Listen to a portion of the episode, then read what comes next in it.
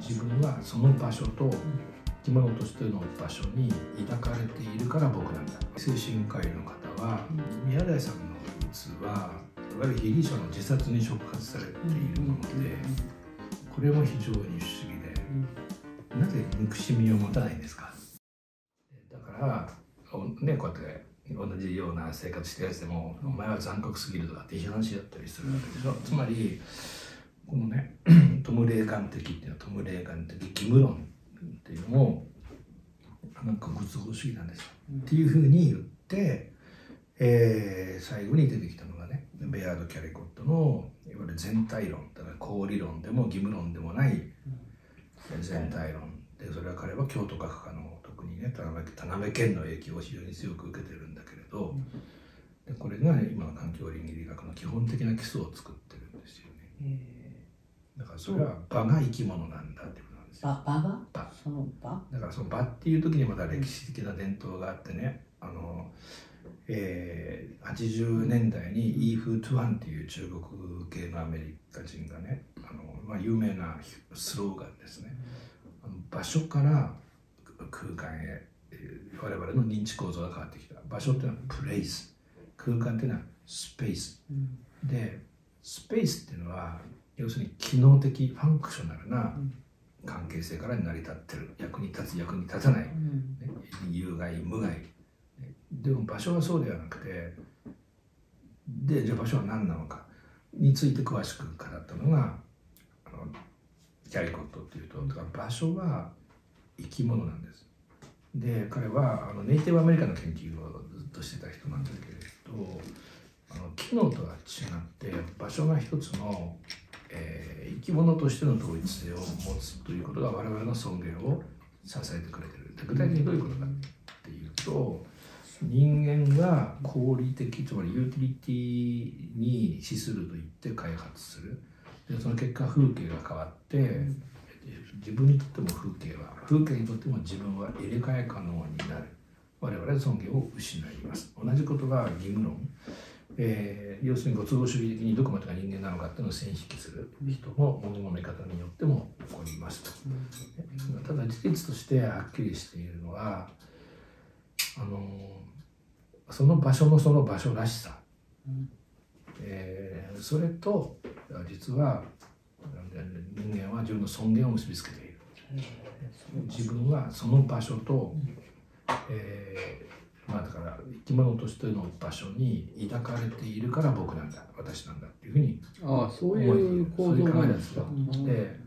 ちょっとね中国人はねはあみたいな感じなんです。でちょっとね日本人にとってむしろすごく理解しやすいんです。よ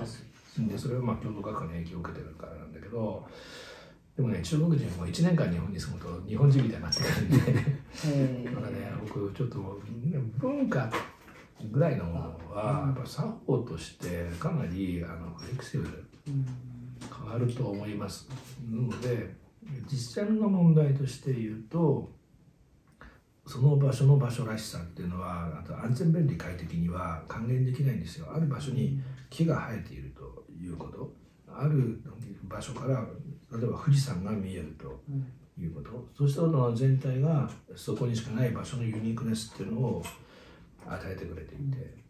でそれ機能に還元できない。じゃあ何に還元できるの？だから生き物としての全体性。だから人間の人生って短いじゃないですか。だから人間のこのスパンで開発をすると人間よりははるかに長い生き物としてのスパンを持つ場所がズタズタになりますと。うん。だから場所の視座から見なければいけません。だからこれがキャリコットの発想でマイケル・サンデルにめちゃめちゃ影響を与えてます。うん。彼は全然あの引用してませんけどもう用語からして全くキャリコットと同じところがます引用しないんですか、はい、うん。うんそれはだから自分のこの短いスパンではなくてもっと長いスパンのそのそう。場自分の視座から見るの見てはないいけないんだと。うん、場所生き物としての場所の視座から見る、それはそういうこと昨日取り上げたんですけど外苑のね再開発の話とかで最後いつもそういう話します、さんがね龍一さんが宮望月さんのところにメッセージを送ってきて、あの記事にしてもらえないかと。うん。で印象的だったのはやっぱりまあね、子供たちにやっぱり美しいものそういう場を残す。そういう場を残したいっていうのと、今再開発すればまあ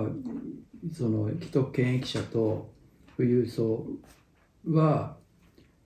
だけがに恩恵がいってその他全ての人うんの恩恵を失われるっていう趣旨のことだったよね、うんうん。本来、そうです。今すでにあるその100年育った木々がうん与えれる恩恵をあのね一部の大企業とかの利益だけのために切るっていうのはやっぱり、り非常に非合理的だし、環境に配慮してるとはとても言えないっていうね、ああいうそのスクラップビルドみたいなやり方自体がすごく、まあ、遅れてる話だっていう言い方をしてますよね。あのご五輪と連動してそういうことをやろうって今。しかも確かに野球場とラグビー場を秩父のやつでスイッチさせるっていう本当これ確かに意味が分かんないなってちいやあれ何なんですか？僕ね2014年に新国立競技場建設反対運動っていうのを牧久美子さんたちと始めたでしょ。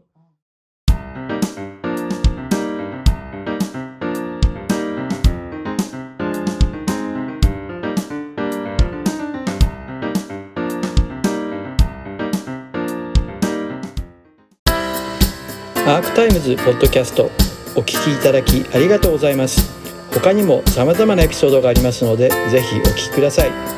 動画は YouTube 上のアークタイムズチャンネルでご覧になれます。こちらもぜひご活用ください。